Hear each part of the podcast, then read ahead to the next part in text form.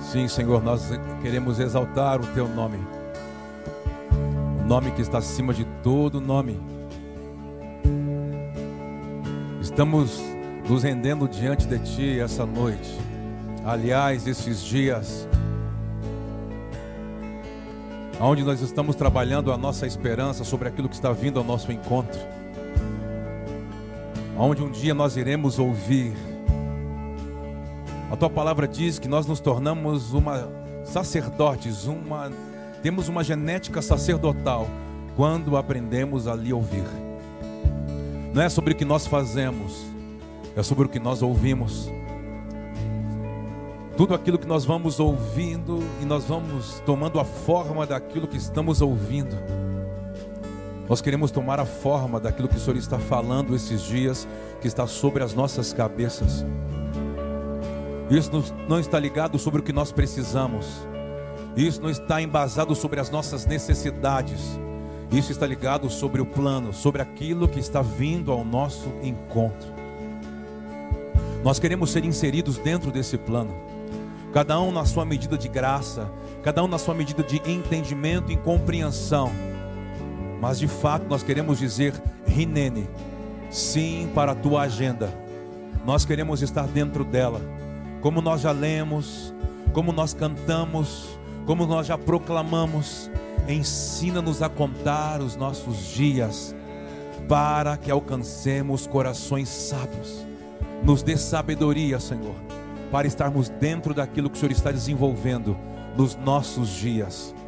Tudo aquilo que poderia nos jogar para fora da tua agenda, nós estamos praticando nesses dias chuvar, fazendo o caminho de volta, nos arrependendo, nos humilhando, nos rendendo, para que possamos voltar a ouvir a Sua voz.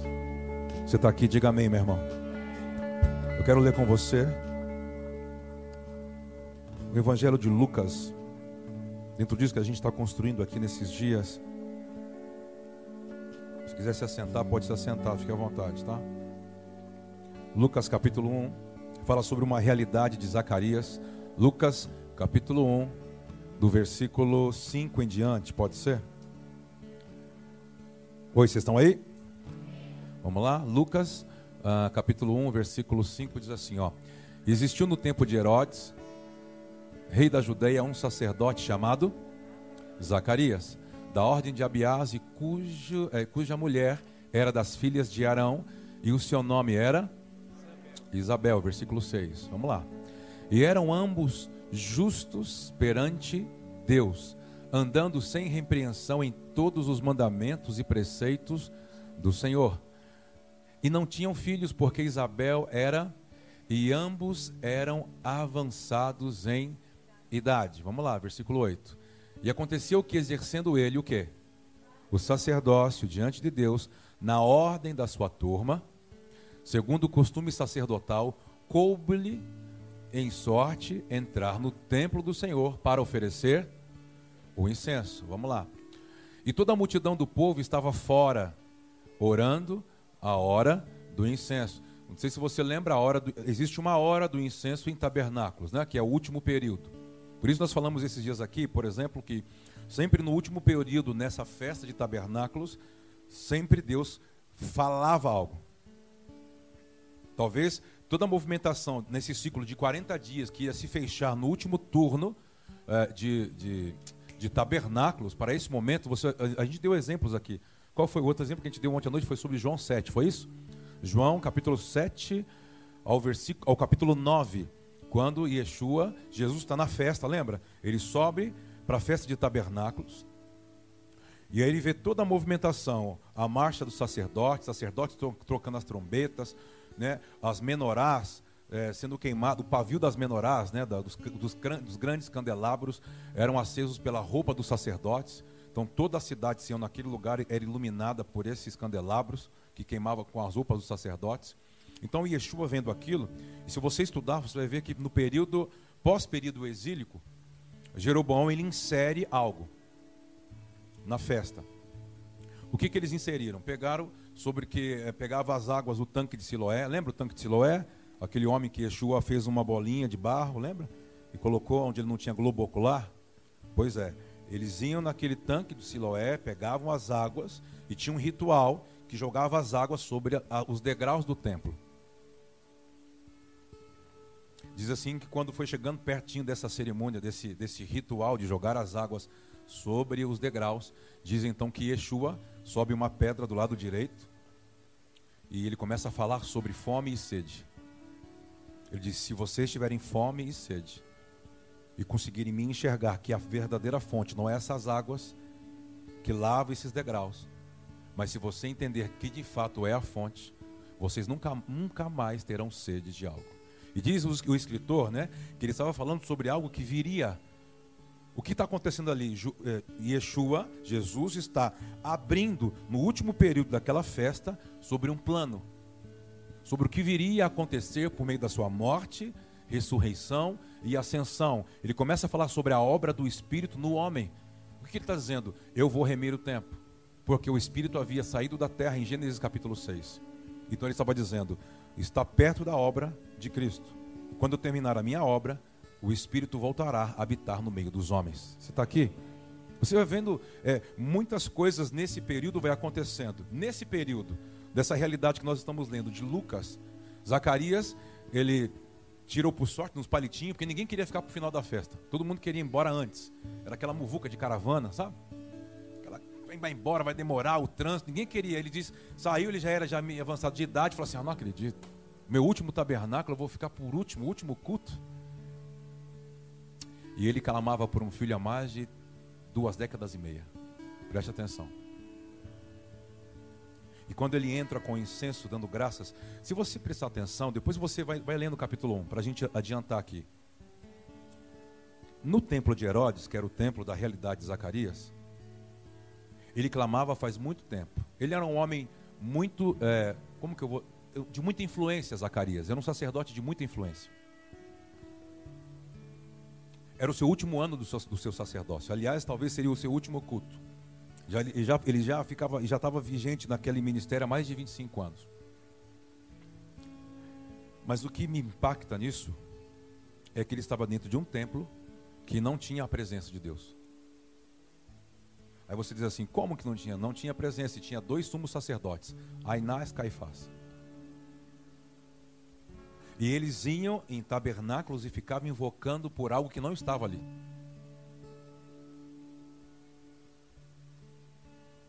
O Pai só pode revelar algo, um segredo para mim e para você, ou nos inserir dentro da agenda, se ele olhar para dentro de nós e ver que nós somos pessoas. Como esse cara, como esse sacerdote, que era um remanescente. Não havia presença de Deus. Aí você diz: se não havia presença, ele clamava pelo quê? Ele clamava pela presença. Então um dia ele fica ali e ele tinha uma, um clamor. Qual era o clamor dele? Não clamava para ter apenas um filho, porque ele não Ele diz: Se o Senhor me der um filho, eu espero que esse meu filho permaneça nesse lugar queimando incenso para o Senhor. O incenso, a hora do incenso, é quando depois que você já fez tudo. Você já ouviu a Yom Teruah, você já ouviu a trombeta? Você já se rendeu a Yom Kippur? Você já entrou com ações de graça. Você já, já colocou as ofertas dos 70 bois, já intercedeu pelas 70 nações. Você já passou por tudo. E o altar de incenso é como aquela oferta, sabe? A cerejinha do bolo é o que vai gerar shalom entre você e os céus até os próximos tabernáculos. Você está aqui, diga amém. Para que eu possa ter acesso a algumas E não é só um conhecimento bíblico. Eu não estou falando sobre saber mais uma história da Bíblia. Eu estou falando sobre ter acesso a um plano que é muito mais alto do que o meu e do que o seu. Você está aqui?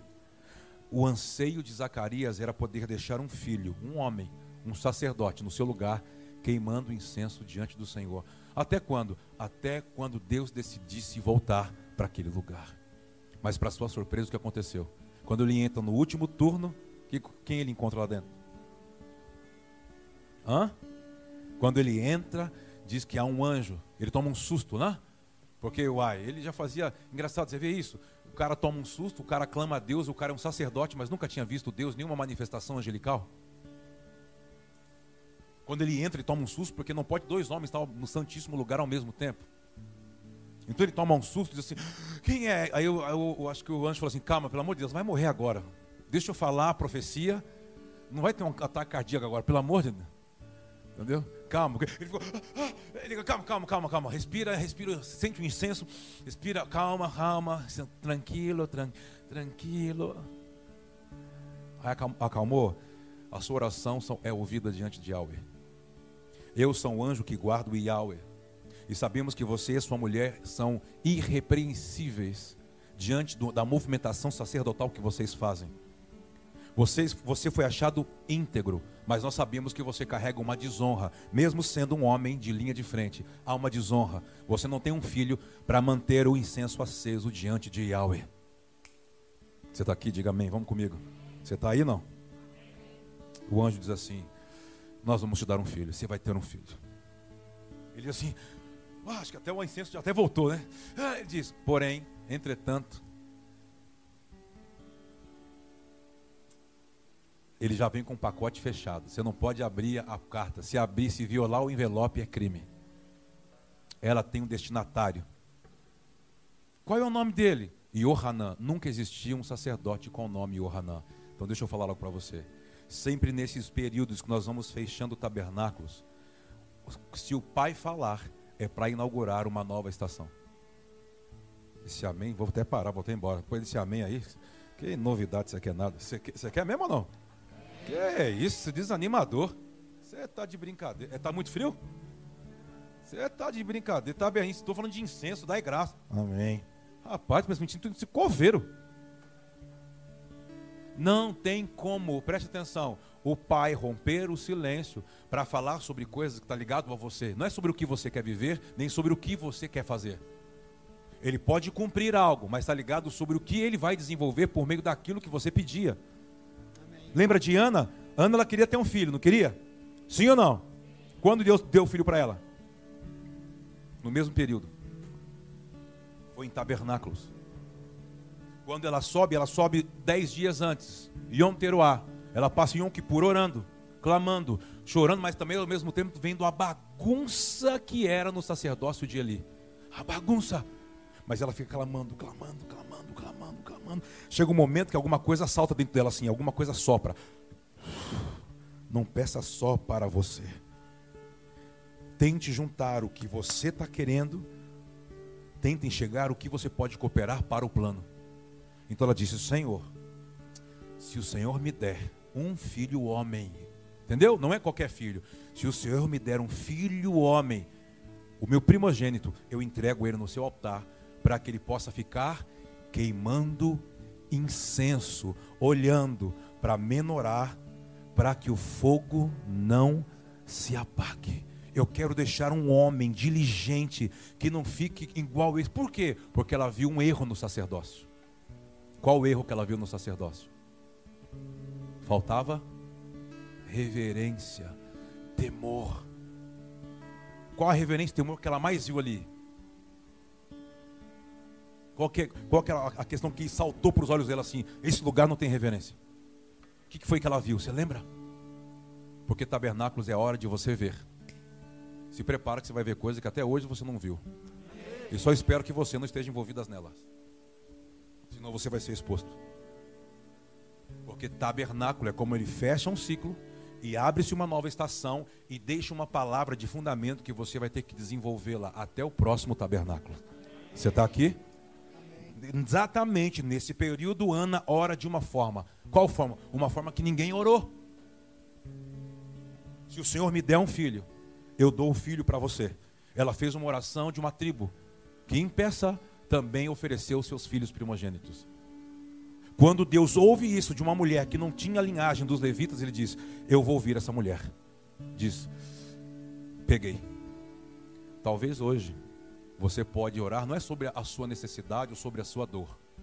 Você pode se unir ao plano que Ele está desenvolvendo no mundo e pode trazer a sua casa para dentro disso.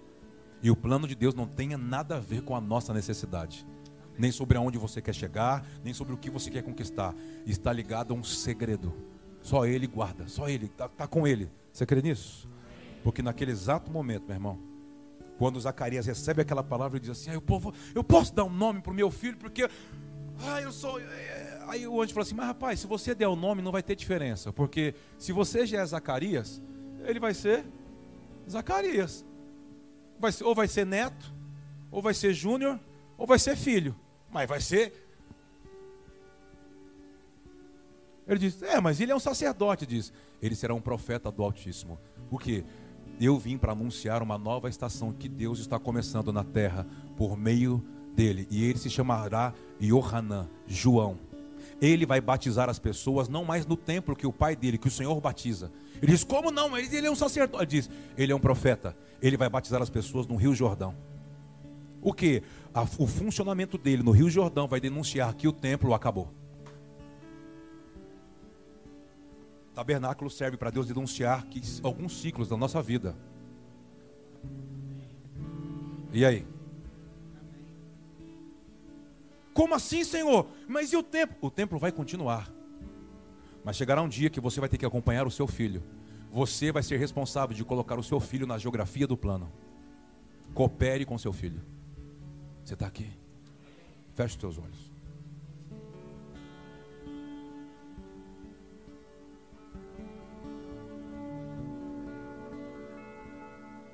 Lembra que é o último período.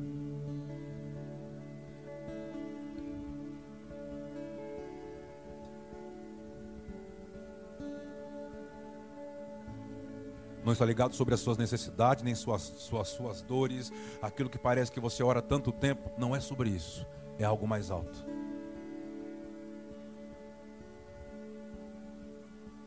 Quem veio ontem sabe do que nós estamos falando. Como você se apresenta diante dele? Crescendo para baixo, se rendendo, se humilhando, o reconhecendo, reconhecendo a sua soberania.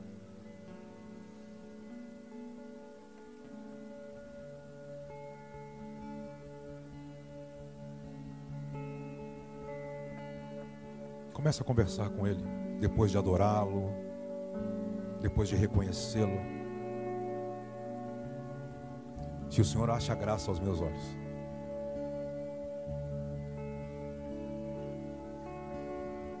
Se o Senhor me permite entrar pelas suas portas. Se o Senhor permitiu eu subir o alto monte com coração puro e mãos limpas. Senhor está recebendo o meu incenso de ações de graça.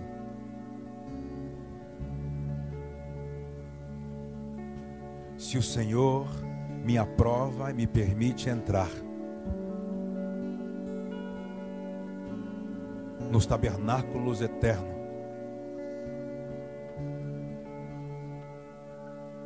me permita compreender aquilo que está vindo ao meu encontro da minha geração.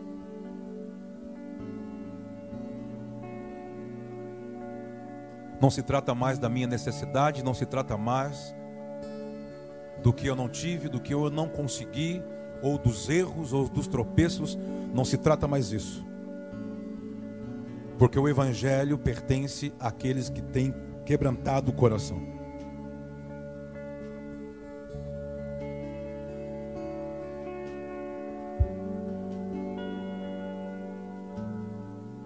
Fala assim: Eu quero ouvir, Senhor.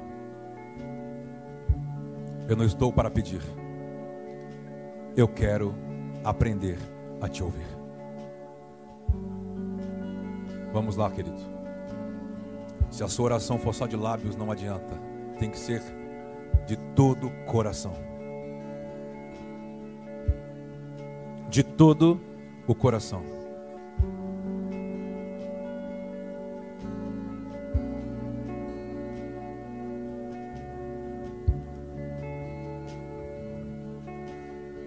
Nos permita subir, Yahweh,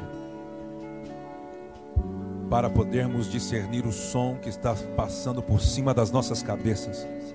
Abra a nossa compreensão espiritual para que possamos discerni-lo.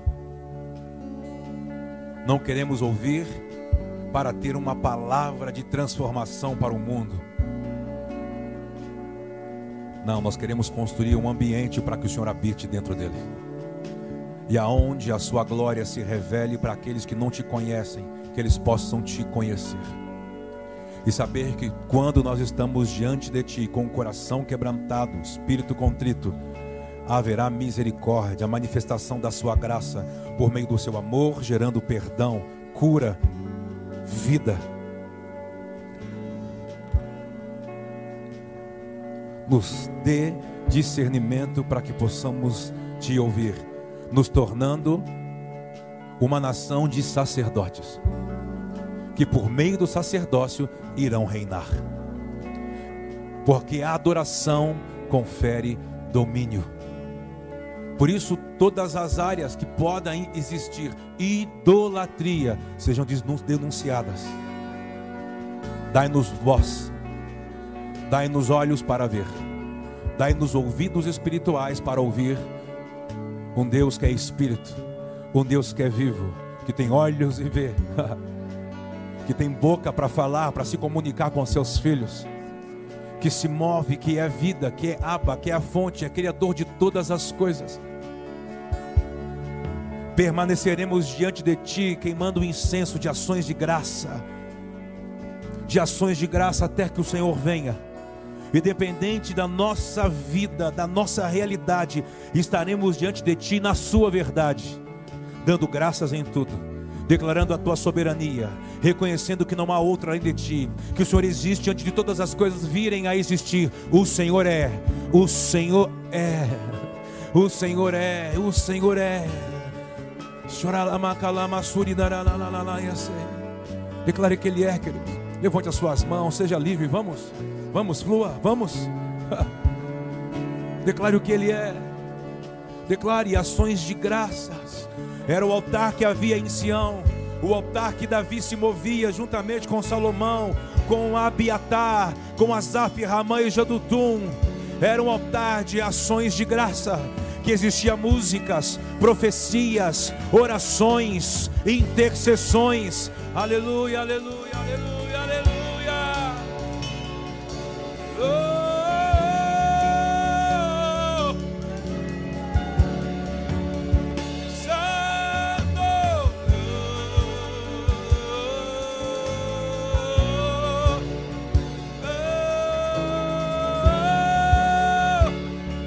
Levante as suas mãos mais alto e comece a apresentar o seu cântico a Ele. Vamos. Não é sobre o que está na tela, não é sobre a harmonia, a melodia, mas é sobre o cântico, o cântico. Seu cântico a Ele? Apresente um cântico novo da sua vida. Vamos juntos.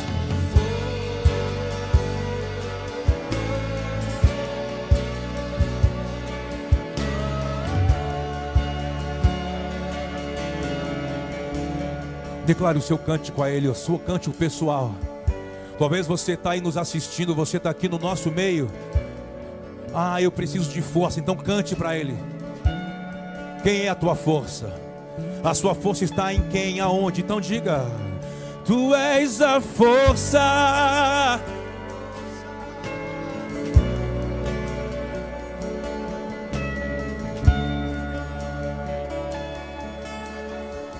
Vamos lá. Tu és a força da minha vida, Senhor dos exércitos. Talvez é perdão, então diga a Ele: Jesus, Tu és minha cura.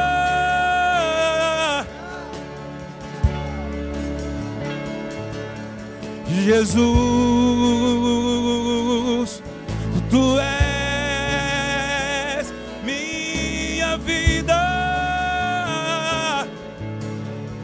Fale da sua verdade, cante a sua verdade. Eu não sei cantar, isso, cante, mesmo sem saber cantar. Vamos elevar as nossas vozes com ações de graça. Talvez você venha ser livre. Então diga: sou livre, Livre estou em ti, Deus. Livre sou em ti, Yahweh. Qual é a sua verdade? Cante diante dele. Seja livre, querido. Seja livre.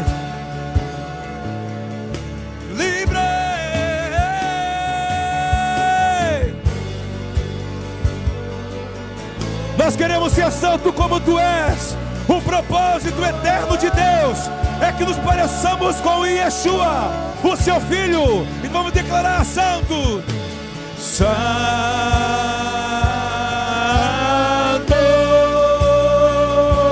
Santo. Levante as suas mãos, diga. Santo.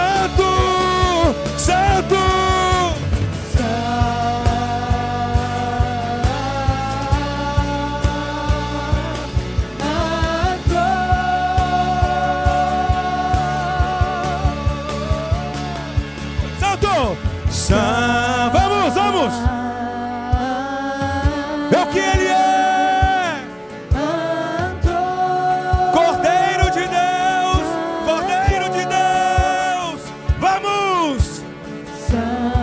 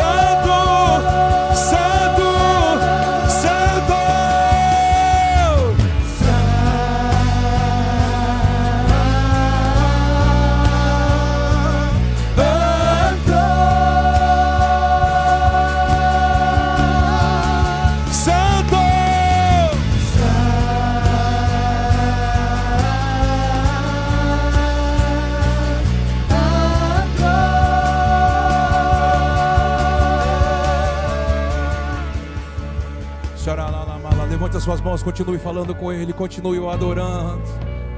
Deixe o rio começar a fluir, deixe o rio começar a fluir, meu irmão. Seja livre, vamos. Apresente a sua oferta a Ele essa noite, você que nos assiste, você que está aqui. Isso, o fruto dos lábios que confessa o seu nome. O fruto dos lábios que confessa quem Ele é. Confesse o que Ele é, é o Cordeiro de Deus que tirou o pecado do mundo. Confesse, Ele morreu antes da fundação do mundo. Você é livre, você é livre. É o Rei das Nações, diga: Tu és o Rei das Nações. Não há outro além de ti. Declare, querido, os atributos visíveis e invisíveis dele. Os atributos visíveis e invisíveis dele. Diga. Vamos, vamos, vamos, erga a voz e diga para ele: nesse ambiente você não pode ficar quieto. Abra os teus lábios, abra os seus lábios. Santo,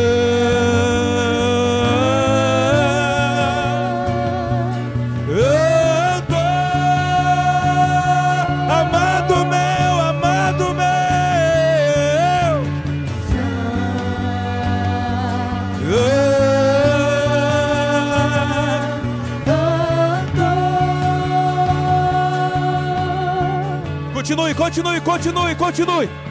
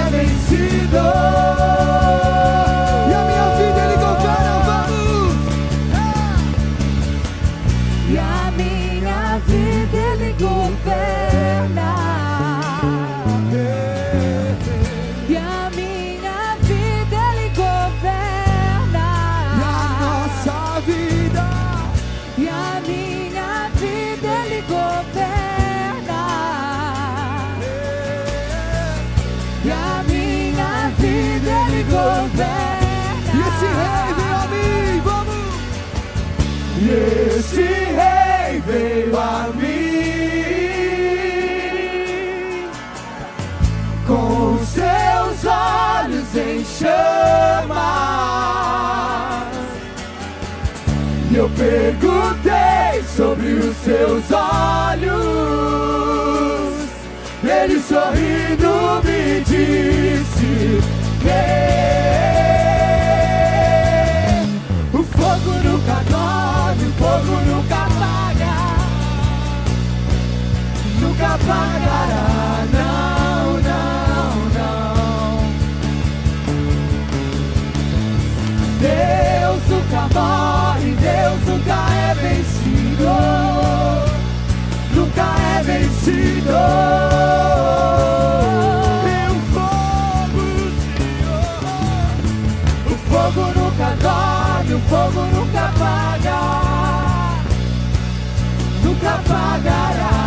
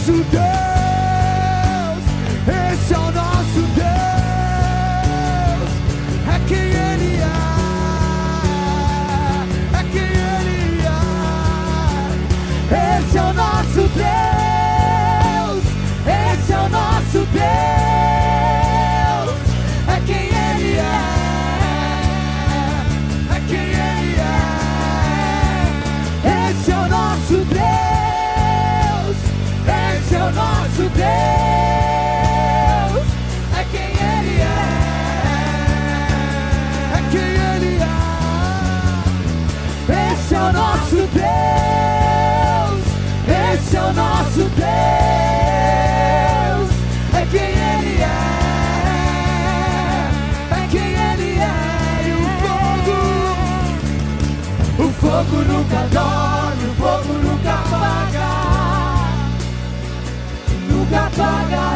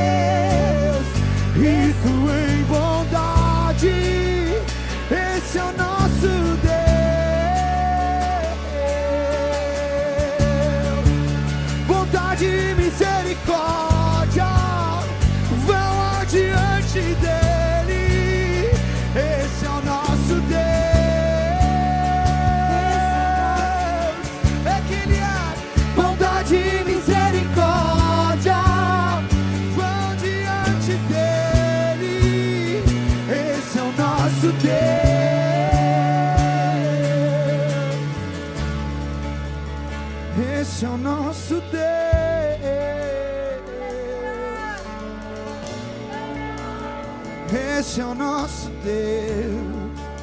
Se esse é o seu Deus, ah, levante suas mãos. Esse é o nosso Deus.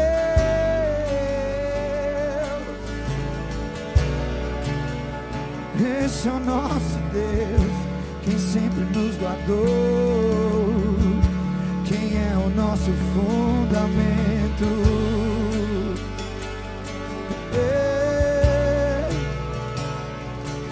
Sua bondade não tem fim, Senhor, é de eternidade eternidade. A sua bondade não tem fim, Senhor. Ah! Hoje nós te louvamos porque um dia o Senhor nos resgatou através do sangue do seu filho, do nosso irmão Yeshua. Somos gratos,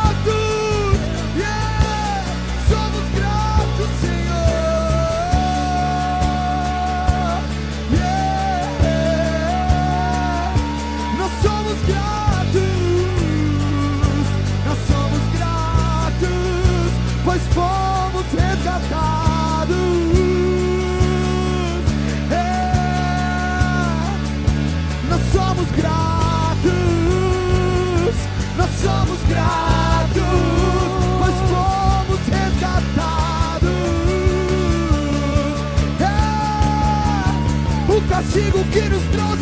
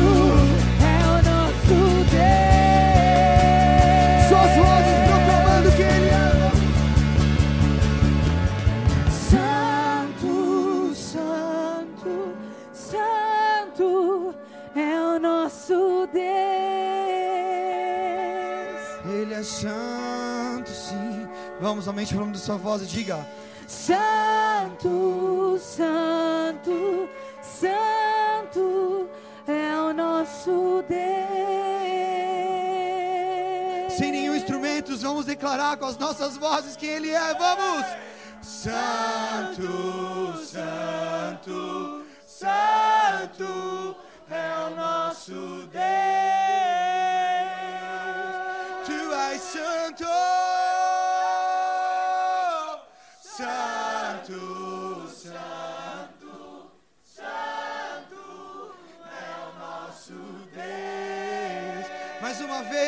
Toda a sua voz, vamos dizer: Santo.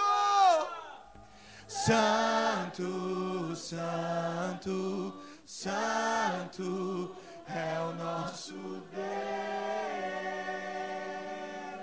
Aplauda o nome dele.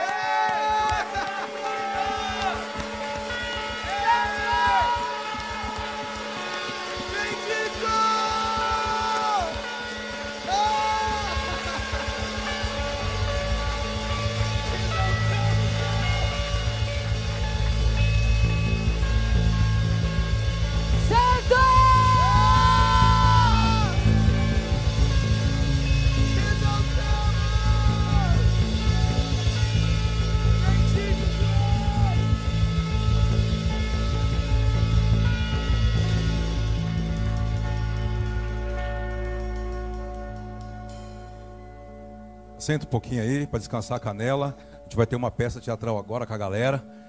Fique atento, hein, para não se assustar igual da última vez, hein? Quem estava aí? Lembra? Ai, meu Deus do céu, né? A Júlia é boa para isso. Fica ligado. Vamos lá.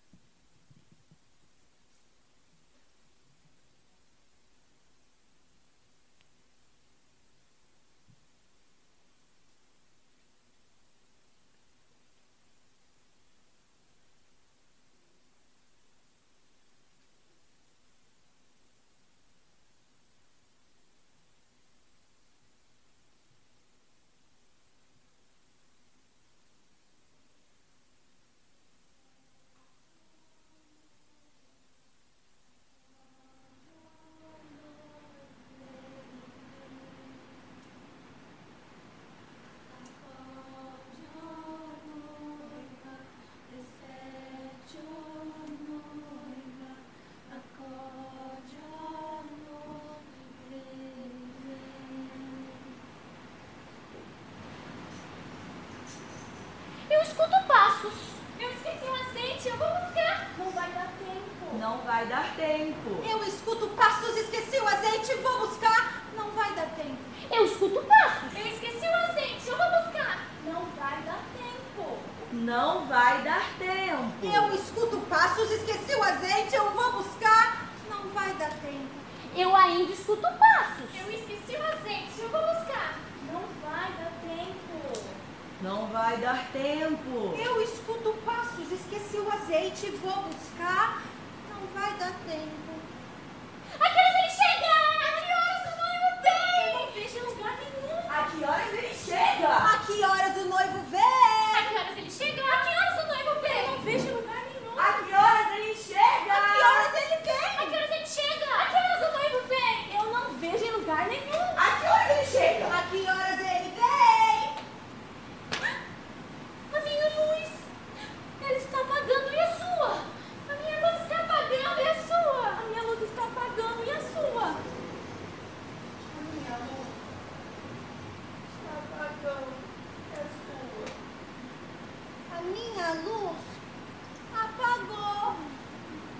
Há quanto tempo estamos esperando o noivo? Há séculos. Há muitas gerações. E o que, que vocês esperando, fazendo enquanto esperavam? Eu preparei um grande banquete de núpcias e o meu vestido ele deu uma rasgadinha, mas eu costurei. Acrescentei alguns elementos para alterar, né, alguns rasgos. Mas aí eu espero que o noivo não repare. Eu ganhei uma aliança do noivo. Só que eu perdi. Eu até chamei algumas amigas para me ajudar, procurando a aliança que o noivo me deu. Mas até hoje, eu não encontrei. Ah, eu venho adquirindo muitas riquezas. Comprei o melhor do ouro e da prata. Tenho certeza que quando o noivo chegar, eu vou me vestir de todas elas. Tenho certeza que isso vai agradar o noivo, assim como me agradou. Eu escuto passos. Eu esqueci o azeite, eu vou buscar. Não vai dar tempo. Eu escuto passos, esqueci o azeite, eu vou buscar, não vai dar tempo. Eu escuto passos. Eu esqueci o azeite, eu vou buscar. Não vai dar tempo. Não vai dar tempo! Eu escuto passos, esqueci o azeite, vou buscar, não vai dar tempo. Uma carta foi endereçada à noiva. Leia com atenção. Ah, senhor, estamos muito ocupadas agora. Um monte de coisa pra fazer. Volta depois. Conta outra hora. Noiva, noiva. Muitas preocupações e inquietações ocupam seus pensamentos. Uma carta foi endereçada à noiva. Leia com atenção. Muito obrigada, senhor. Ah, tá bom, Nunes. Ah, estamos esperando o noivo. Você sabe que horas ele chega? Já preparamos o banquete, o melhor vestido, muitas riquezas. A que horas ele chega? A que horas ele vem? Mas o noivo já veio. Ah!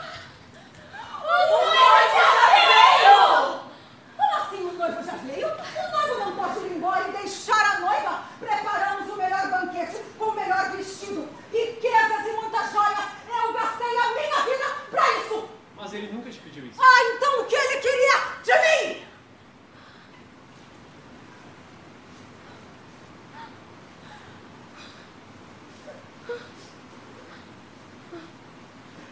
A canção da noiva cessou. O seu tempo acabou.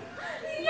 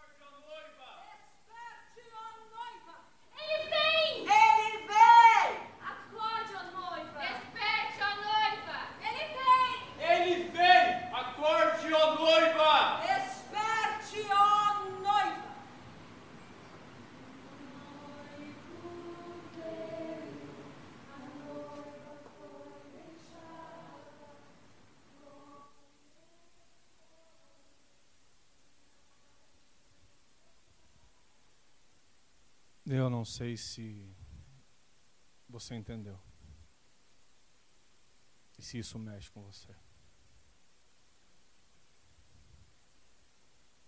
Realmente, ele está vindo.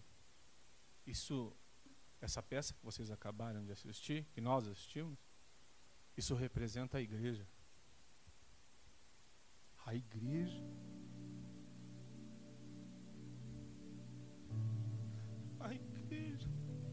50%. O texto, ele fala das dez virgens. Sendo que cinco delas vão ficar.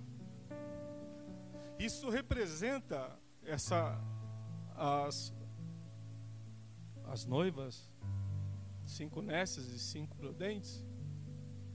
Fala que elas estavam dentro da igreja. Estávamos dentro da igreja. Ouvimos a palavra, se alegrávamos, pedíamos, Senhor, nos dá.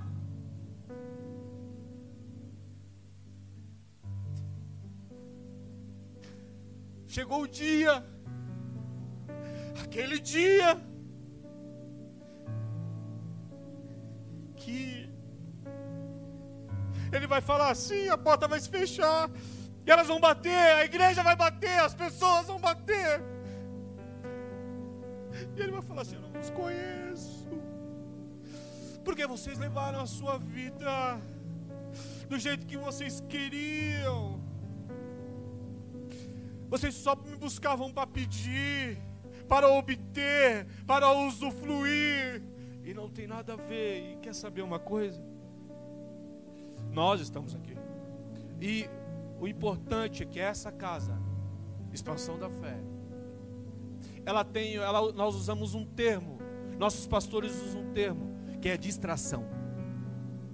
Distração. Se preocupar com outras coisas que não é as coisas do dele. E nós nos perdemos. Mas essa casa preza exatamente isso.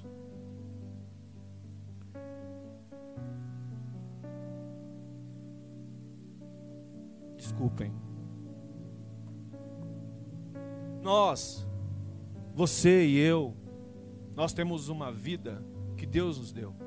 E hoje nós estamos presenciando algo aqui que está vindo de alerta alerta. E você sempre vai ouvir dentro desse lugar um alerta para não se distrair. Eu e você fomos criados não foi para trabalhar, comer, beber, dormir, ter dinheiro, enriquecer, festas. A Bíblia diz, quando eu estava lendo, conversando com o pastor hoje, que é melhor o dia de luto é melhor estar no dia de luto, que faz a gente refletir para onde nós vamos. E se nós estamos aqui e permaneceremos nesse lugar, e sempre ouviremos algo que vai trazer um despertar para que a gente não mude o foco. O convite que eu vou fazer a vocês hoje é uma decisão de parar de ter uma mentalidade de pedinte, onde nós herdamos isso de da igreja de Roma. Estava pensando até na questão de quando a gente conhece pessoas que foi para o candomblé, essas coisas aí, né, outras religiões, elas vão fazer lá em o catolicismo, é, a igreja evangélica adquiriu, herdou isso, que vai para a igreja, para os cultos, para pedir coisas. Ela vai falar com a entidade lá no, no, no lugar lá para pedir coisas. Ela, a entidade dá e ela retribui com uma oferenda. É uma mentalidade.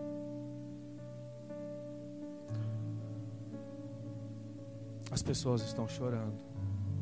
Homens, mulheres, crianças estão chorando.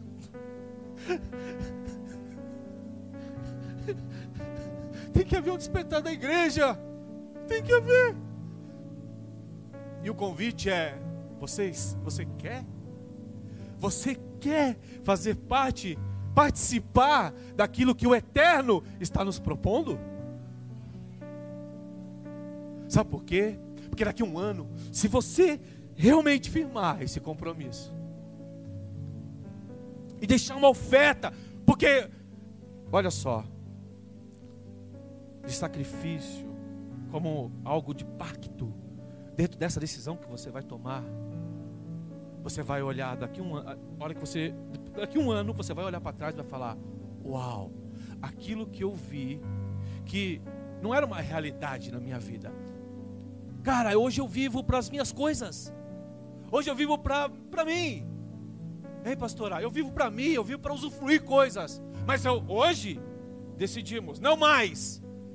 Aí você vai fazer um voto, um pacto, e vai firmar esse pacto, porque você quer ser uma pessoa que cultive a presença dEle todos os dias.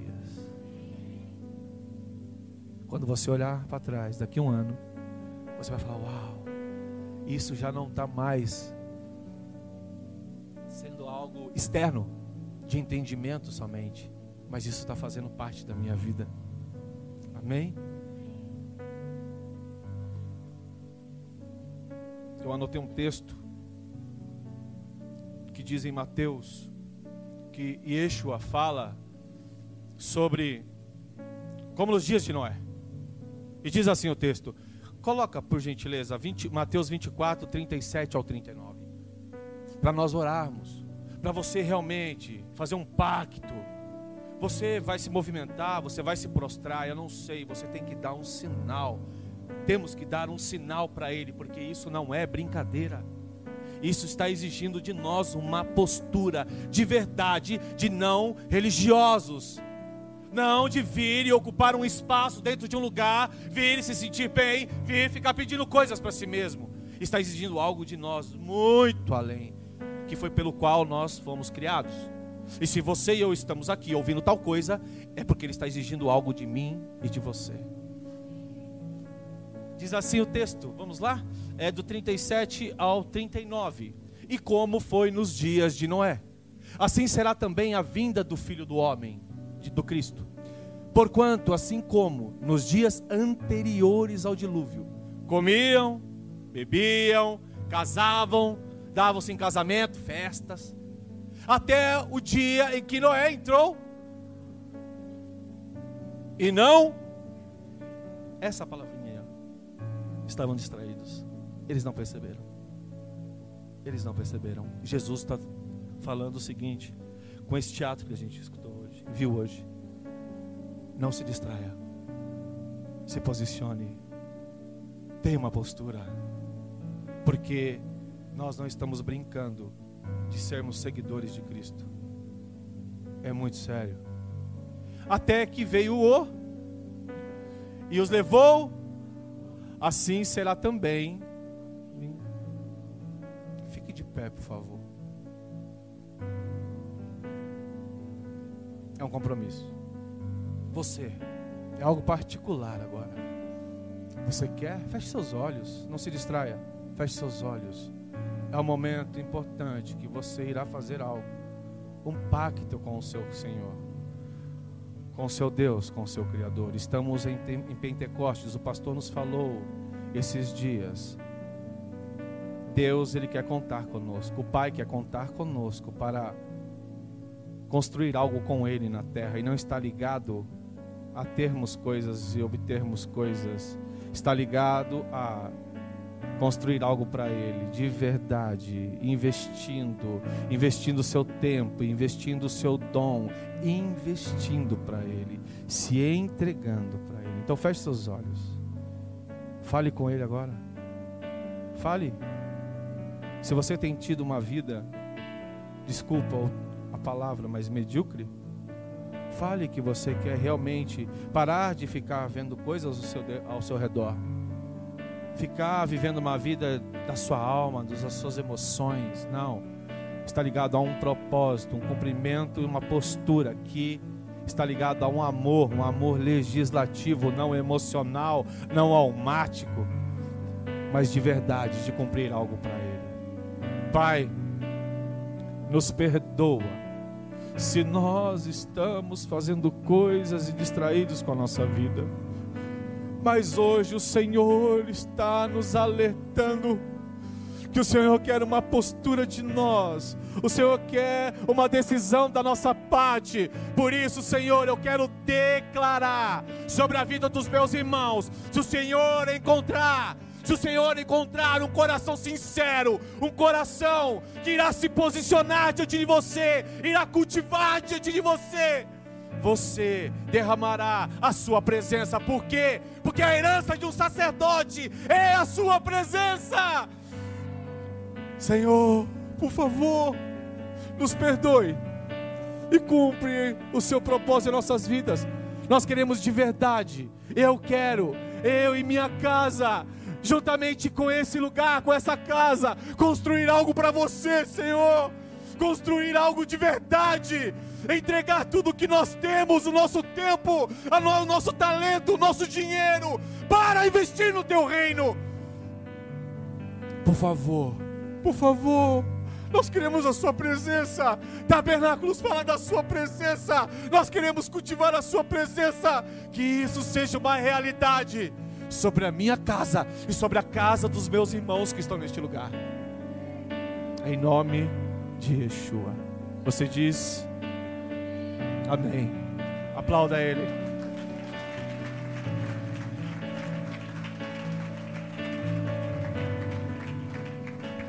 Rapaz, o, o pregador tá ficando bom, já acabou, rapaz. Só senta aí, irmão. Rapaz, o pregador.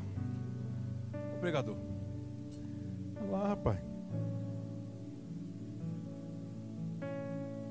Que, eu vou pegar agora depois do pregador? Mas, acho que dentre algumas coisas, a gente queria compartilhar algo essa noite. Vamos estar fechando amanhã esse ciclo de tabernáculos. Um, tem dois textos que eu queria ler com você. Um é bastante conhecido, deixa no gatilho aí, é, segunda crônica 7, eu acho, se eu não me engano, do versículo 12 em diante. Mas tem um, um texto que eu quero ler começar aqui, é Deuteronômio 14, 24. Deuteronômio 14, 24.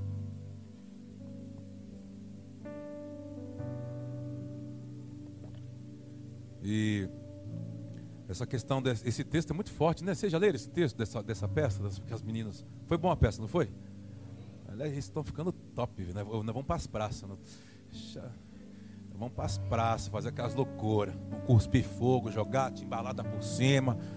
Você vai ver, dar voadora, rabo de arraia. Vamos ou não vamos, Marco Vinícius? Vamos lá para a altura Alvim, aqueles, convertidos aqueles bandidos.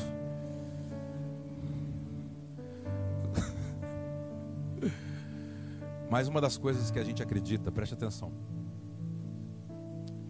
A normalidade da vida é a pior coisa que pode existir nas nossas vidas. O que é normal? Aquilo que você, porque todo mundo faz, você já começou a fazer, sem perceber que todo mundo faz, você já está fazendo porque você já achou comum. Porque ah, é pecado comer? Não muito. Na, na medida certa é bom comer beber. Entendeu? Ele vem falando sobre comprar, vender. É, Lucas 19 diz isso também. Comprar, vender. Não há pecado nisso. Ele diz: a grande questão é quando essas coisas te distraem. Eu fico triste quando vejo homens perdendo o seu sacerdócio, sacerdócio que Deus deu. Fico mais triste ainda quando eu vejo igrejas que fecharam as portas e o sacerdote abriu no lugar das portas uma sede de uma obra social. Porque a religião da vez é praticar caridade, que daí eu estou bem com Deus. Primeira coisa que Deus gostaria, quando você olha para as Escrituras, é que nós estávamos diante dele numa grande montanha. O primeiro tabernáculo numa realidade do Éden. Essa carta aqui vale ouro, hein? Segura. Vai pregar para as nações. Ó, você já soube da profecia. Ele falou amém, já era. Preste atenção. Diz que na lua nova, a viração do dia não é apenas quando o sol baixava, era quando uma lua aparecia. Então diz que ele entrava. Mas um dia ele, eles perdem a presença e perdem o território. quando Deus coloca Adão e Eva dentro do seu ambiente e dá leis a ele, que leis? Leis, é, vamos dizer assim, leis sociais, leis administrativas, dá leis para que eles possam cultivar e guardar aquele ambiente. Eles perdem, porque Adão não conseguiu legislar, Adão não conseguiu comunicar o que Deus havia comunicado a ele, a sua esposa. Tome muito cuidado. O sacerdócio não acaba a igreja em si, começa a se rachar nas casas. Quando o sacerdote não consegue comunicar à sua esposa as ideias de Yahweh. Por isso é bonita a frase: Deus não une pessoas, Deus une propósitos. Isso é lindo. A questão é na jornada: o que você está vendo no sacerdote e o que você está dando à sua mulher. Como você está comunicando a ela o que Deus está te mostrando por meio da mente de Cristo. Se vocês entenderem esse processo, se tornar uma casa sacerdotal. O Pai vai levantá-los como mediadores para revelar Deus diante dos homens. Se isso não acontece nas casas, estamos, a igreja está perdendo a sua finalidade, porque a finalidade da igreja é fazer de pessoas comuns sacerdotes. Não é pregar o evangelho que Deus vai te dar do que você está precisando. Nunca foi. Isso é uma herança.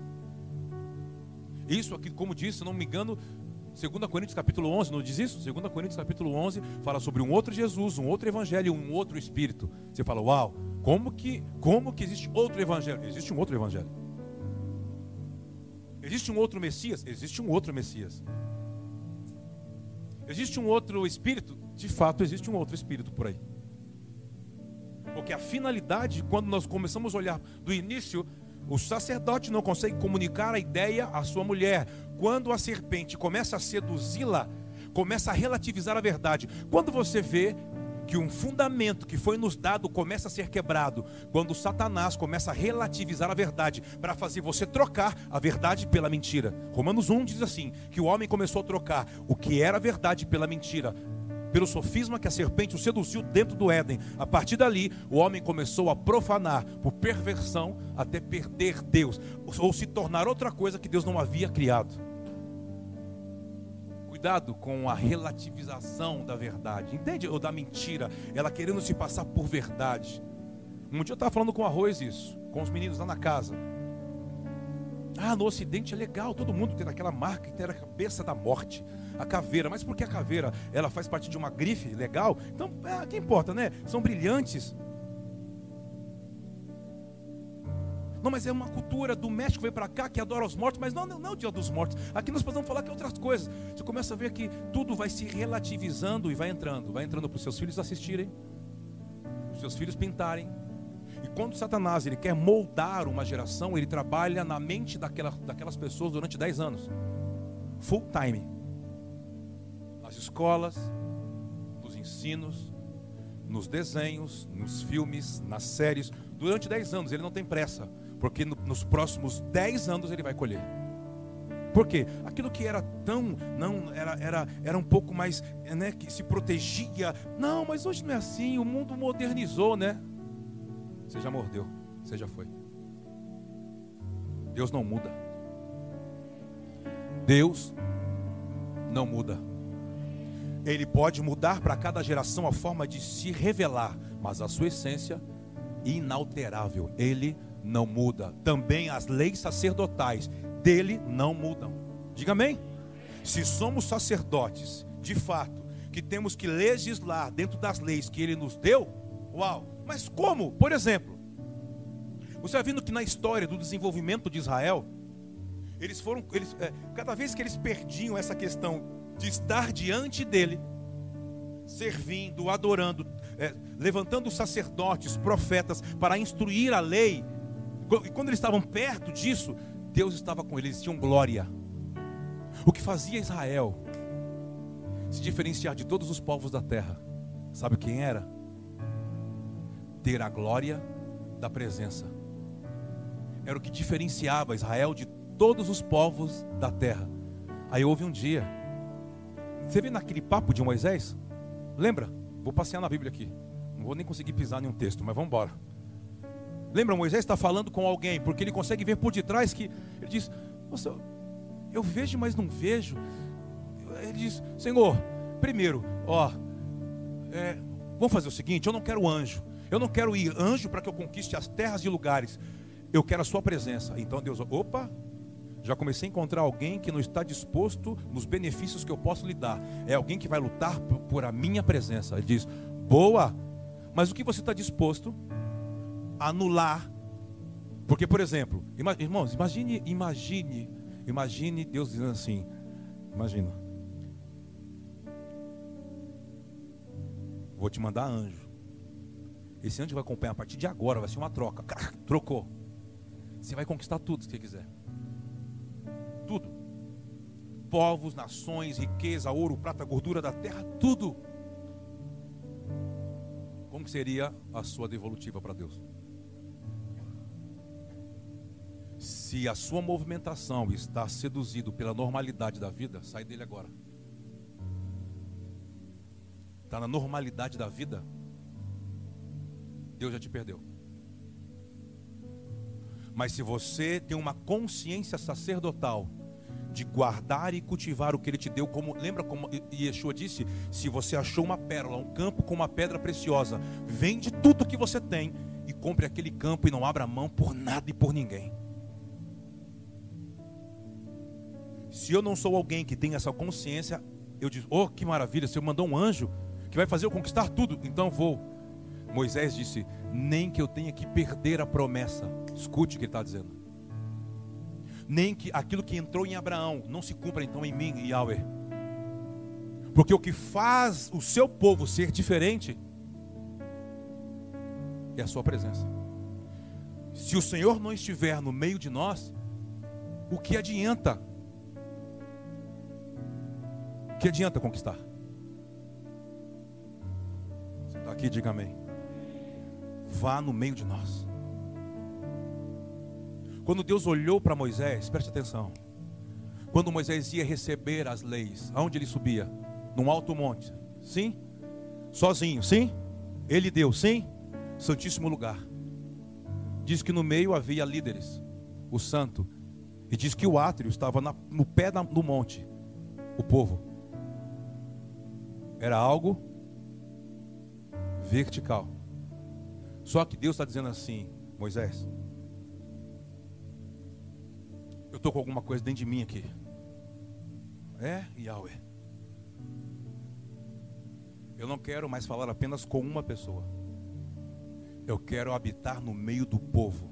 Eu quero sair de uma pessoa, de um altar, para falar com o coletivo, com o corpo. Se vocês exercerem uma função sacerdotal, vocês vão ter glória. E se vocês tiver glória, vocês terão a minha presença. E se vocês tiverem a minha presença, todos os povos irão temê-los. E aonde vocês pisarem dentro da palavra e da agenda que eu estou te dando, é de vocês. Diga amém, vamos comigo. Por isso não precisa clamar por coisas que Deus nunca te falou sobre elas. Você só precisa saber a agenda que Ele tem com você. Se você tiver clareza sobre o plano, então você vai orar sobre o plano que ele escreveu sobre você. Salmo 139, versículo 16. Efésios 1, Jeremias 1 e por aí vai. A grande questão é que Deus estava propondo algo para Moisés. Aí Moisés, naquele diálogo, ele diz assim: Senhor, quem é que está por detrás aí? Me mostra a sua glória. Porque Deus deu a. Lembra? Deus deu a presença. Ele diz assim: Ai, mas me dê uma vontade. Diz, qual é a vontade que você tem? Me mostra a sua glória. A glória, o que ele estava pedindo é quem está por detrás da voz. Porque Deus já havia falado, eu vou com você. Ele diz, quem está por detrás da voz? Quando eu passar, eu só posso te revelar agora a minha bondade, não a minha glória. Porque se você me ver, você morre. Não há quem me veja nessa natureza que possa permanecer com vida. Vou te colocar dentro de uma rocha. Ah, recebe isso aí, Pai. Isso é de Deus, hein, irmão. Vou te esconder e quando eu passar, você vai me ver pelas costas. Mas quando ele desce,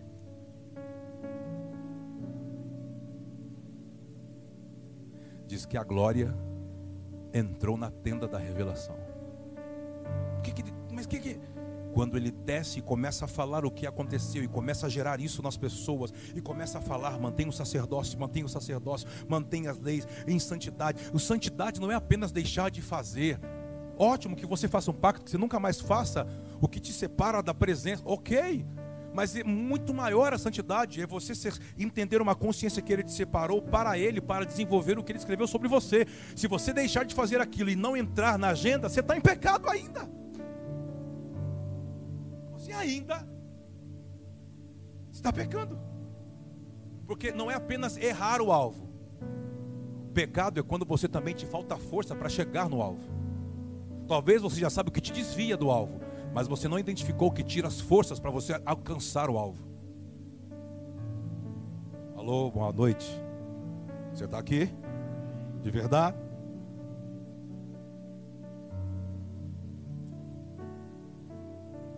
Sempre quando Moisés ia para a tenda da revelação, ele saía, a glória estava lá dentro, separada do arraial, estava lá. Aí disse: tinha alguém na porta que assim, ó, Yohoshua, Josué. Diz que quando Moisés saía, ele falava assim. Aí Moisés falava assim: Ó, oh, cuidado, hein? Não, mas eu, deixa, só para ver. Ele dava aquela olhadinha assim, ó. Abria assim, ó. Estava aqui na porta e falava assim. Assim, ele, ele fazia assim, ó. Aquela coisa brilhava aqui, parecia assim naquela nuvem. Ele, aí Moisés dizia assim: Você quer entrar? Oh, mas eu fico aqui na porta, eu fico ouvindo. Eu, não, eu disse assim: Vai lá então. Mas vai, vai lá, rapaz. Diz que ele entrava e saía. Entrava, daqui a pouco começou a ter coragem. Ele começou a perder o medo. A presença de Deus tira o medo, tira a acusação e a culpa. Quando você carrega isso, quer dizer que você não está pronto para vê-lo, vê-la bom. Por isso que tudo começa por bondade e misericórdia, são as bases do seu trono. Para que depois você possa estar diante de, sem medo. Estamos juntos? Ao ponto que teve um dia que Moisés fez tudo o que fez. Lembra? Era para falar, era para era para falar e ele quis bater na rocha, não foi isso? Fale a rocha. Ele, não, eu vou repetir o que eu fiz. Você já sabe da história, mais do que eu. Deus vem para ele e diz assim: Moisés, acabou. Levanta e o Roshua. Oséias. Sabe Oséias? Sei, o líder. Troca o nome dele. E faça ele entrar na minha presença. Por quê? Porque acabou com você. Você fez o que o povo queria. Escuta essa, pastores que me assistem, líderes. Você fez o que o povo queria. Ficou bem com o povo. Mas acabou comigo. Mas se era, eu sei que era para falar e eu bati, mas a questão não é funcionar. Não, a questão é obedecer. Nem tudo que funciona eu estou nessas coisas. Nem tudo que prospera foi eu que te dei. Nem tudo que brilha de fato é ouro. Tem um negócio por aí, né? Que tudo que dá certo é de Deus, né? Não, tá dando certo, tá fluindo, é de Deus. Para começar a entender essa peça, entender o que o Clésio nos deixou, precisamos compreender o que é sair da normalidade da vida. O que é que se tornou comum para você, que para Deus continua sendo a mesma coisa? Distração. Ei, é, há uma troca Há uma troca. Moisés morre, mas ninguém acha o corpo. Tem um luto em 30 dias. Deus Moisés trocou o nome do cara, de Osés para Josué. Em parte, ora por ele, em parte o espírito que ele carregava. Sobe para a montanha e desaparece. Passa-se mais de dois mil anos. Não, dois mil anos não, passou alguns anos.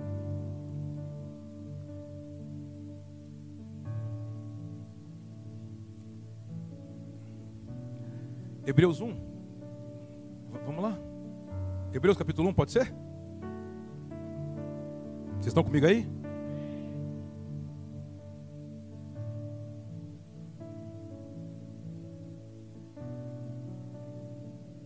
Eu acho que é do versículo 1 ao versículo 4.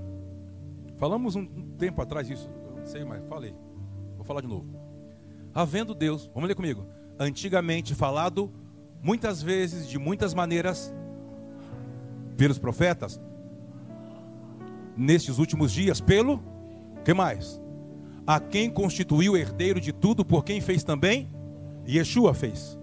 O qual, sendo o resplendor da sua, o resplendor, o resplendor da sua e a expressa imagem da sua pessoa e sustentando pela palavra, havendo feito por si mesmo dos nossos, o que, que ele fez?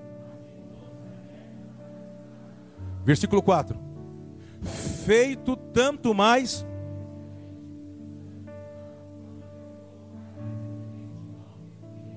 Escuta, a glória é uma autenticação para que sejamos aquilo pelo qual Deus nos criou. A glória é uma autenticação para que você se torne de fato, não se torne outra coisa, aquilo que Deus te projetou. Porque todo sacerdócio que não gera glória se torna um sacerdócio nulo. O objetivo pelo qual ele nos criou é para o louvor da sua glória e para a sua graça. Diga amém, por favor. Então o objetivo é termos glória ou sermos glorioso. Ah, mas por que, que você diz isso? Porque está dizendo aí nesse texto que Cristo, é, é, versículo 3, Cristo é, é, é, é, é expressa a imagem, a, a imagem exata do, da sua pessoa.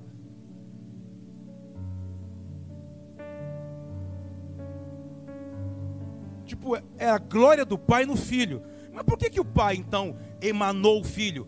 Para que as pessoas pudessem vê-lo e não morressem.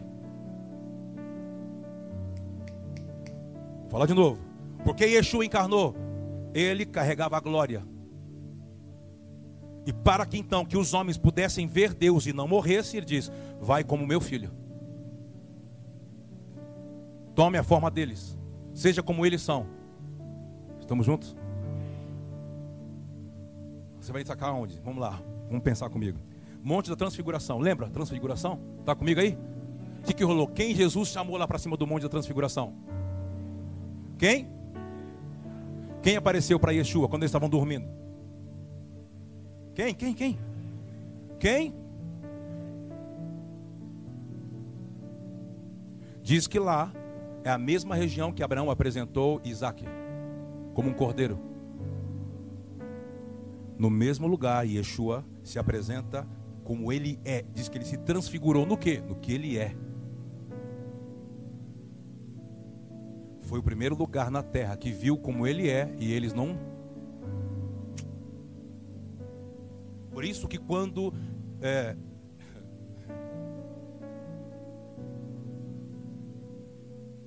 Moisés está diante dele, era um pacto que o tinha feito com Moisés. Não posso te mostrar a minha glória agora, quem está por detrás da voz, senão você morre. Vou te esconder por meio da minha bondade. Mas um dia eu vou encarnar. E eu vou dar a você uma palavra para me direcionar como será a finalidade dos meus dias. Aonde? Em tabernáculos. Por quê? Porque Pedro quis construir as três cabanas porque era tabernáculos. Quando Pedro fica maluco e diz assim: Uau, é, nós, Elias, Moisés, é, vamos fazer três cabanas e ficar aqui curtindo. Vem uma voz, a voz do pacto. Não é mais tempo de falar. Eu já transformei você em uma outra pessoa, Pedro. Você não é mais o impossível falador. Ouça Yeshua. Ele é o pacto para vocês agora. Mas por que então apareceu Moisés e Elias? Para eu cumprir um pacto que eu tinha com eles. Deus é um Deus de pacto. Deus é pactual. Agora vem a pergunta: você se lembra ainda do pacto que ele tem com você?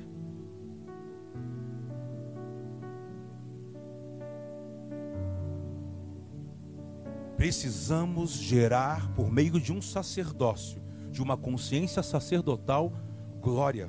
Você recebe isso?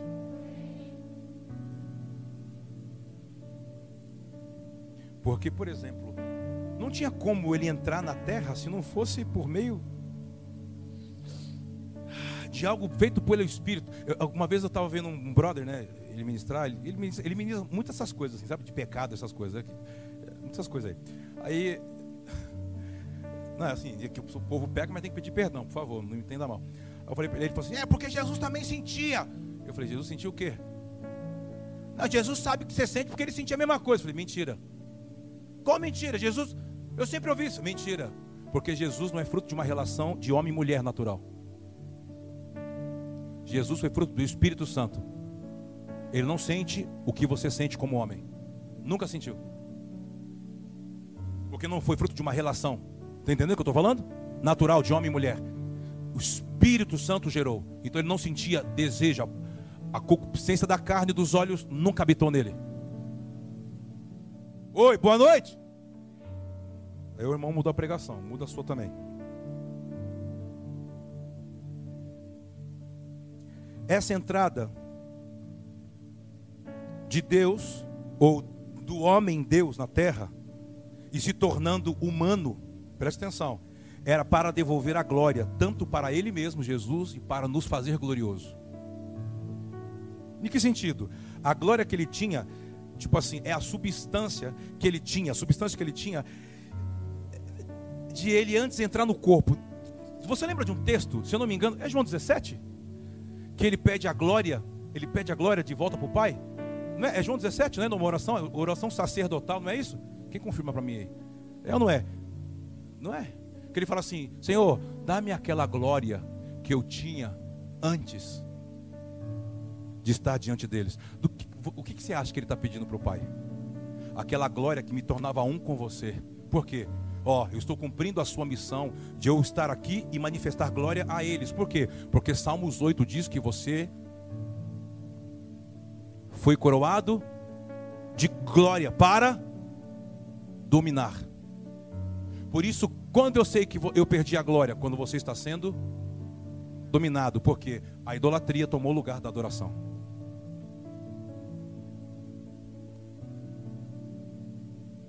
Volte a arder.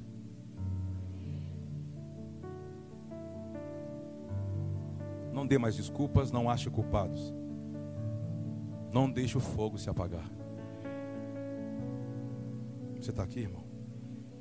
Podemos ler Salmos capítulo 8, versículo, acho que é 3.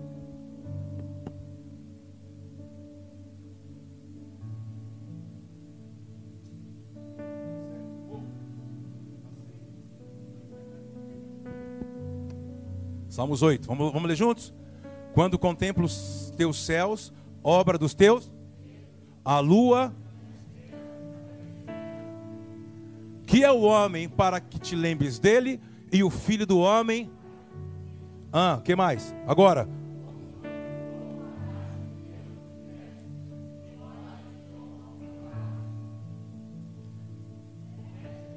Sobre as obras das tuas mãos, tudo puseste. Então preste atenção. A glória tem a ver com uma condição que Deus dá para exercer autoridade. A glória não pode ser um culto. Nossa, que glória que veio. Nossa, como a gente ficou? Nossa, eu senti até agora. Ok, não se anula essa experiência. Ok, essa experiência, guarde ela. Maravilhoso.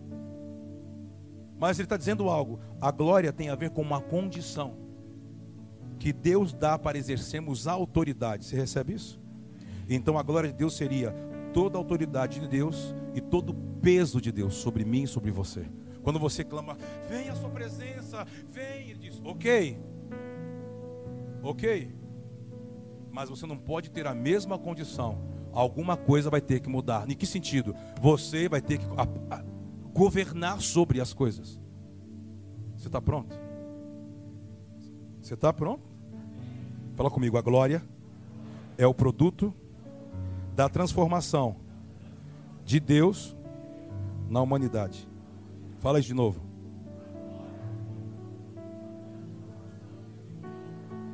Fala isso de novo.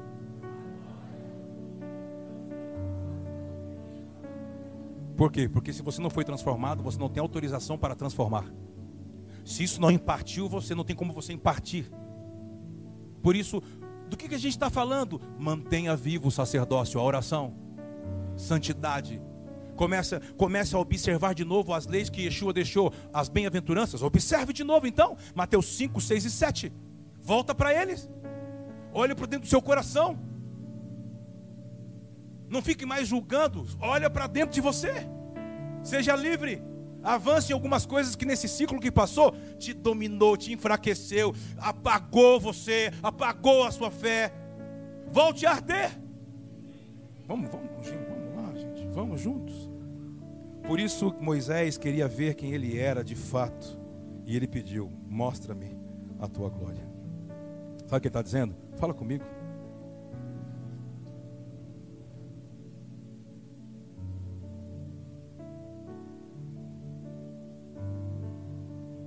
Achei aqui o texto. Por isso, em João 17, Yeshua pede-me: devolve a glória que eu tinha contigo antes da fundação do mundo. Ou seja, antes desse plano redentivo começar, eu era um contigo na mesma glória, uma mesma essência, a mesma substância, e eu quero ser isso de novo. E Yeshua estava falando com o Pai: me dá a minha paga, deixa eu voltar para a minha essência. Porque para um Deus, irmãos, as pessoas falam assim: nossa, era maravilhoso, né? Ele andava sobre as águas. Nossa, cara, ele fazia bolinha de barro, colocava dentro do cara que não tinha globo ocular. Nossa, ele levantava morto. Não, irmãos, isso para ele era brincadeira. Eu acho que essas coisas eu fazia quando ele não, ele não se aguentava. Ele falava, ah, top. Porque um Deus se tornar criatura e ter hora para fazer pipi, popô, ter fome, dormir, é a maior limitação. Ele não poder ser quem ele é. Mas chega em tabernáculos, ele dá um sinal leva eles para um lugar onde um homem de início marcou. Porque diz que o cordeiro foi morto antes da fundação do mundo. Deus, Deus queria achar na terra um homem de início que pudesse mudar o nome e uma constituição. Deus achou um homem no meio de uma cultura politeísta chamado Abrahus. Achou esse cara, trocou o seu nome, trocou a constituição e deu uma missão para ele. Qual é a missão? Um dia, por meio da sua vida, a gente quer legitimar o que já aconteceu na eternidade antes que o mundo fosse fundado e formado. Como assim? Você vai apresentar o seu filho como eu apresentei o meu. No dia que você fizer isso, nós entramos na terra e todas as famílias da terra que forem sacerdotais serão, terão a bênção tua sobre a vida deles. Que bênção de se movimentar por meio de uma fé. Não uma fé que me faz apenas ter crença. Uma crença, Deus sempre está me devendo e eu sempre estou precisando de alguma coisa. A fé, a fé dele me desenvolve. E ele já não precisa fazer por mim. Nós trabalhamos juntos, porque somos pacto, temos um pacto. Eu tenho um pacto econômico, eu tenho um pacto com o meu dom, eu tenho um pacto com a minha empresa. Nós temos um pacto. Eu não sou sozinho. Ele não precisa fazer por mim. Nós vamos desenvolvendo juntos. E Yeshua diz: Eu trabalho aqui, e porque meu pai trabalha até agora, e eu estou com meu pai. Cadê você, irmão? Isso é só para aqueles que são circuncisos de coração. Quem não tem circuncisão, não tem como você trabalhar com, ele só tem que trabalhar para você. Trabalhar com ainda não dá. Pedro, está me assistindo, não posso falar essas coisas, né? Se tivesse, às vezes penso, ah. Pedro ficou anos para se tornar a qualidade de que Yeshua chamou ele no primeiro encontro. Era, uma, era um caniço frágil. É, é, como que é? Simão, filho de Simão Barjonas. Né? É, é um caniço frágil. É um cara que ia levar. Cara, qualquer coisinha eles. Para se tornar um, um fragmento de uma rocha. Foram anos. Para se tornar um homem de início que recebeu chave. Algo para começar, para iniciar. Lembre do que o pai já te entregou. Se você é alguém que foi chamado para ser de início, por que quer ficar no meio da multidão? Por que quer ser como estar, estar sabe, como alguém comum? Ei, não tem como você ser um sacerdote e deixar de ser. Não se trata de você, porque sacerdócio se trata de uma natureza. Não é um dom, é uma natureza. Diga amém, vamos comigo aí? É uma natureza. Não é uma eleição. Eleição é o profético. Ele elegia, pum, o Espírito descia, profetizava embora. Agora, sacerdote é linhagem, é sangue, é natureza. Diz que nós somos sacerdotes, cara.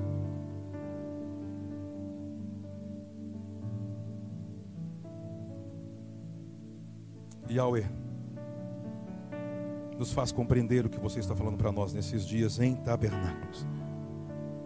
A tua palavra que nós lemos diz que Yeshua sustenta todas as coisas pelo poder da sua glória, pela palavra do seu poder. Israel recebeu glória para conquistar. Nós estamos em tabernáculos clamando diante de Ti. Nos torna sacerdotes para termos glória, para podermos avançar. Eu quero abençoar você. Que aquilo que te dominava possa começar a perder força. E que possa haver iluminação no seu interior.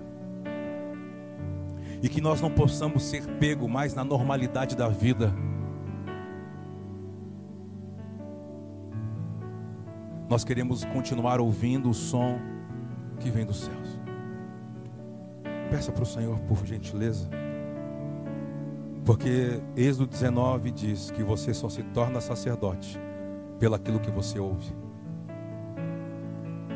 E nós vimos aqui, assistimos na peça.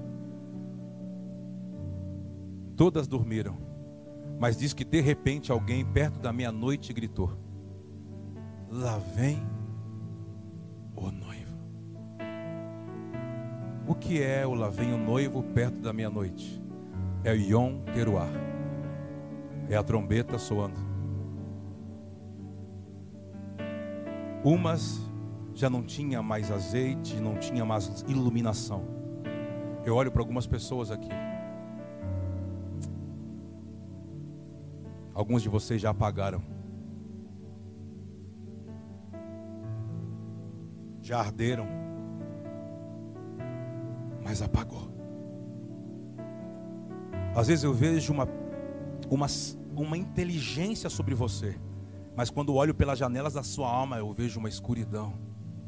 Eu quero convidar você. Eu não quero te expor. Eu só quero orar com você.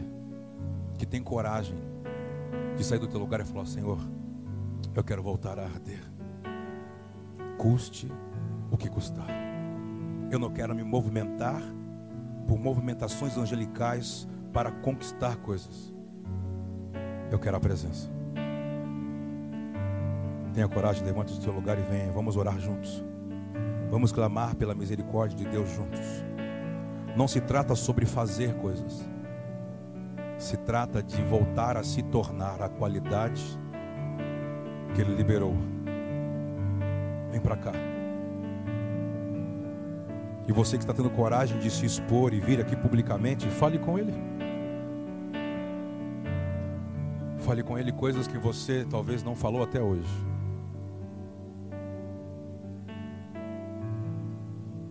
Não apresente as dores no sentido de achar culpados. Foi alguém, foi uma instituição. Não, não. Não. Ele está entrando aqui como ele entrava no Éden. E ele está perguntando: cadê você? Onde você está? Cadê você? Quando Yahweh entrou dentro do jardim, diz que Adão correu porque teve medo, vergonha. Abba, nós queremos servir essas pessoas, abençoá-los. A tua palavra diz em João capítulo 20, João capítulo 20. Yeshua disse: A quem vós perdoar os pecados, vos serão perdoados.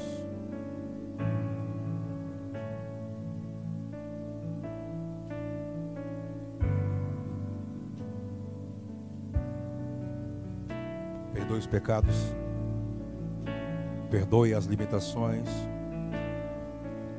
A tua palavra diz em Isaías que o Senhor está em um alto lugar, mas o Senhor também habita com o quebrantado de coração, com o contrito. E o Senhor vem para trazer vida ao espírito deles. Nós ministramos essa profecia, essa palavra sobre a vida deles, na autoridade do nome de Yeshua. Agora.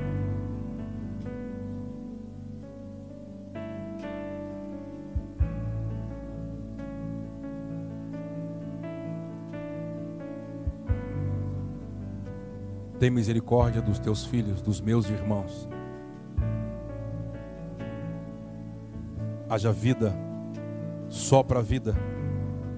Sopra vida. A vida Zoe. Nós ouvimos que a distração se dá quando nós começamos a preencher o nosso coração de distrações e começamos a nos afastar daquilo que nós tínhamos que administrar. E a nossa conduta de vida é outra. Tem misericórdia dos meus irmãos. Tem misericórdia dos meus irmãos, das minhas irmãs agora, Senhor. Daqueles que estão nos assistindo, se está nessa condição, abra o seu coração e fale com o Senhor. Fale sobre praticar o caminho de volta. Praticar techuvá.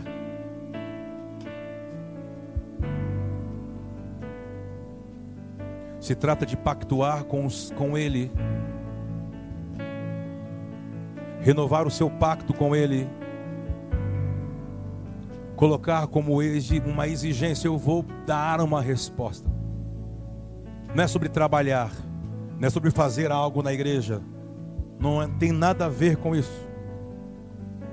Aliás, eu vejo pessoas frias apenas fazendo coisas, por causa apenas de uma escala, porque parece que eu tenho que fazer. Não, quando você, o que você tem que fazer se tornou maior do que a sua relação com Ele, você apagou. Volte a arder. Você é um sacerdote. A sua casa é sacerdotal. Que o Espírito Santo te toque, te favoreça. Sim, Senhor. Sim, Senhor.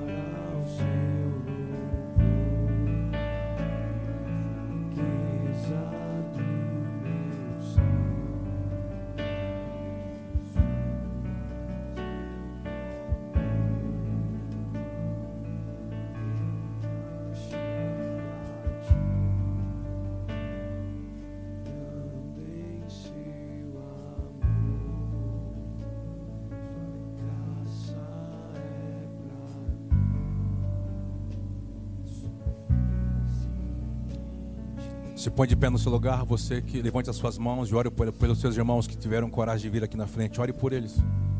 Levante as suas mãos mais alto que você pode. Os abençoa.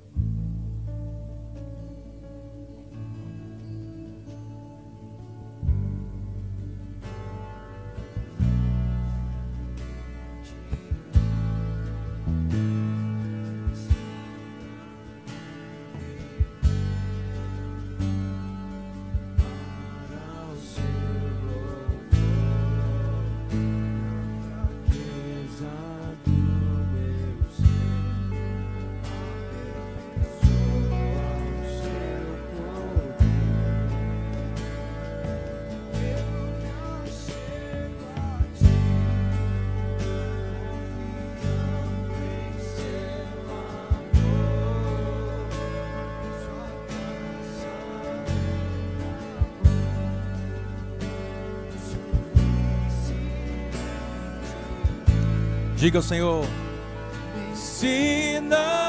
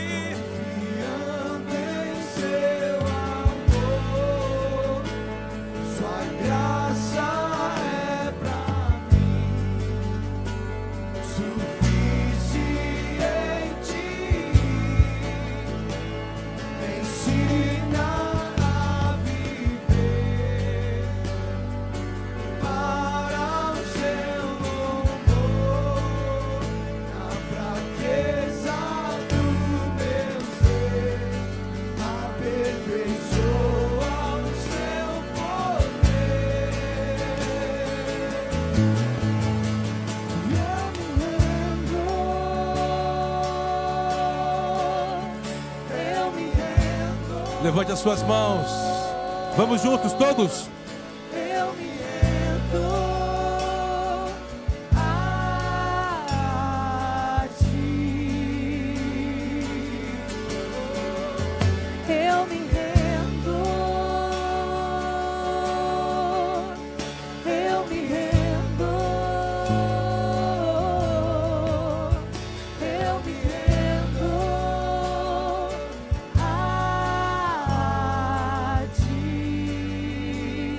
Escute só. A glória do sacerdócio sustentava tudo, querido. Quando Israel perdeu o sacerdócio, perdeu a glória.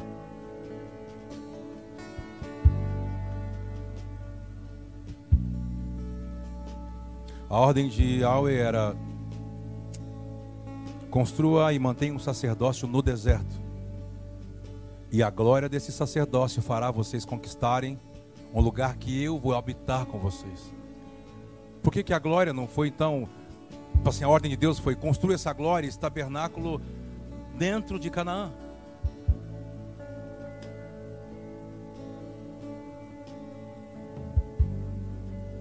Não perca a glória.